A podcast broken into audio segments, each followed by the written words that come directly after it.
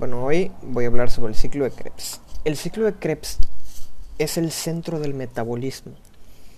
Cuando me refiero al centro del metabolismo, me refiero a que de todos lados van a salir sintetizadas cosas, de todos lados va a traer alimentadores para el ciclo de Krebs. Nos va a servir el citrato, si sale de la mitocondria, nos va a servir para la formación, síntesis de ácidos grasos, alfa-cetoglutarato, recordemos que tras una transaminación nos va a formar glutamato. Eh, también la formación de succinato por medio de lípidos con cadenas impares y el oxalacetato por la transaminación de un, oxal, de un aspartato acetil-CoA por medio de glucosa. Lo vamos a obtener por glucólisis que nos va a generar piruvato. En general es el centro porque de ahí salen muchas cosas ya que es anfibólico. que es anfibólico? Catabólico y anabólico. Recordemos, anabólico crea, catabólico destruye.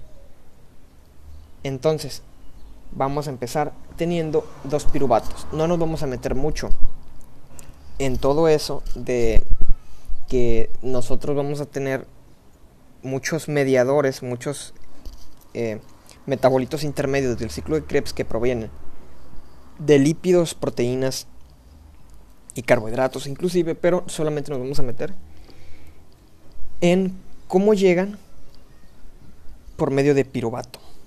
Bueno, empezamos teniendo dos piruvatos. Estos dos piruvatos, dependiendo cómo estemos, vamos a hacer oxalacetato por medio de piruvato carboxilasa o acetil-CoA por medio de piruvato deshidrogenasa, que normalmente vamos a hacer acetil-CoA. Este acetil-CoA va a ser por ese complejo multienzimático, no multienzimático, sino va a ser muchas reacciones eh, con la misma enzima que va a ser la piruvato deshidrogenasa. Nos va a hacer deshidrogenación descarboxilación y nos va a añadir el grupo funcional coenzima A o CoA o CoASH, que CoASH, CoA SH por su grupo funcional sulfidrilo. Entonces, tenemos el acetil CoA. No nos meteremos mucho en la en cómo reacciona este complejo enzimático que nos va a hacer el acetil CoA porque tardaríamos bastante vamos a juntar este oxalacetato y el acetil el oxalacetato lo podemos producir por la transaminación de un aspartato por una carboxilación de un piruvato con la piruvato carboxilasa, etc. O simplemente al finalizar el ciclo vamos a tener oxalacetato nuevamente al transformar malato. Ahora vamos a unir el acetil-CoA con oxalacetato.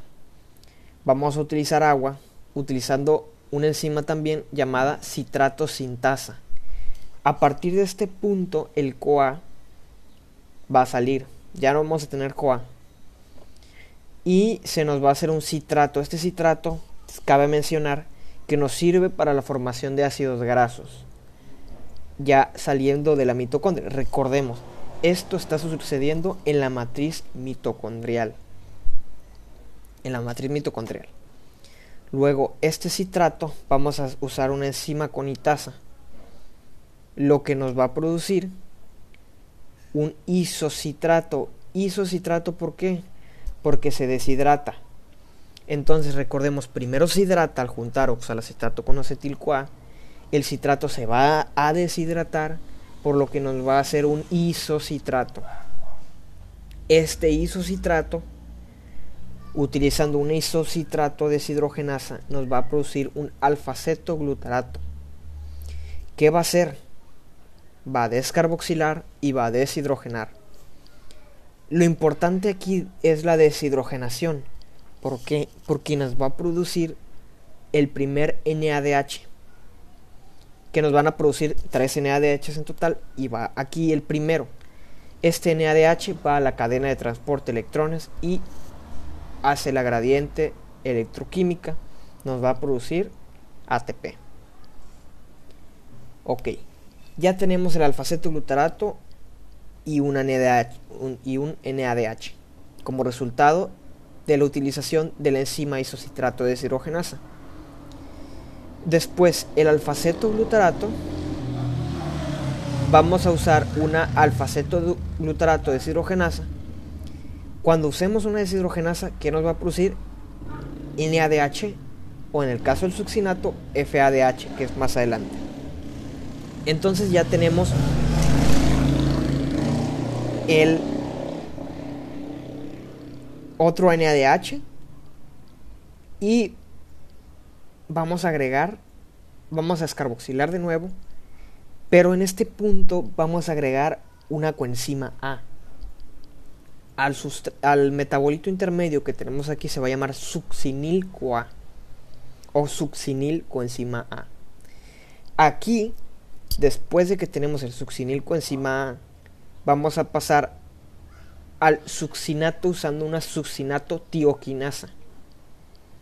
Aquí va a ser una parte muy importante porque nos va a hacer la única fosforilación a nivel sustrato de el ciclo de Krebs, que va a ser la producción de un GTP a partir de un GTP, GDP y va a liberar la coenzima A. O coenzima A con su grupo funcional sulfidrilo. Este GTP no nos va a producir directamente energía como tal, no lo vamos a utilizar para energía, sino que este va a ir y le va a dar el grupo fosfato que acaba de conseguir al, a un ATP, a un ADP digo, y va a ser un ATP y el ATP pues ya es una una molécula que tiene que se utiliza para energía. Del el succinato vamos a usar una succinato deshidrogenasa, deshidrogenasa que vamos a hacer vamos a deshidrogenar y a quién le damos ese hidrógeno a un FAD que iba por ahí. Ese FAD se hizo FADH que nos va a servir para la cadena de transporte de electrones. Recordemos, vamos a tener cuatro partes en la cadena de transporte de electrones, que eso lo explicaré en otro. Una va a ser para NADH, otra para FADH, otra van a, que va a ser la tercera, va a pasar el, el FADH y el NADH a la tercer, al tercero. Y en el cuarto vamos a tener oxígeno que nos va a producir agua después de todas estas reacciones. Bueno, luego del succinato vamos a hacer fumarato utilizando la misma utilizando la succinato de cirogenasa que ya mencioné que nos produjo FADH. Algo muy curioso, el NADH nos va a producir 2.5 ATP y el FADH nos va a producir 1.5 ATP. El fumarato va a utilizar una fumarasa. Fumarasa nos va a agregar agua. Asa viene de los enzimas que hacen hidrólisis. Hidrólisis no nos referimos a la ruptura por medio de agua, sino que nos referimos a todo lo relacionado con agua. Entonces, le agregamos el agua al malato y se hace un malato. Este malato se va a volver al oxalacetato. Pero ¿qué va a hacer primero? Vamos a utilizar una malato deshidrogenasa. Esta malato deshidrogenasa, vamos, recordemos, deshidrogenasa, vamos a producir un NADH. Y volvemos al oxalacetato y se repite nuevamente el ciclo.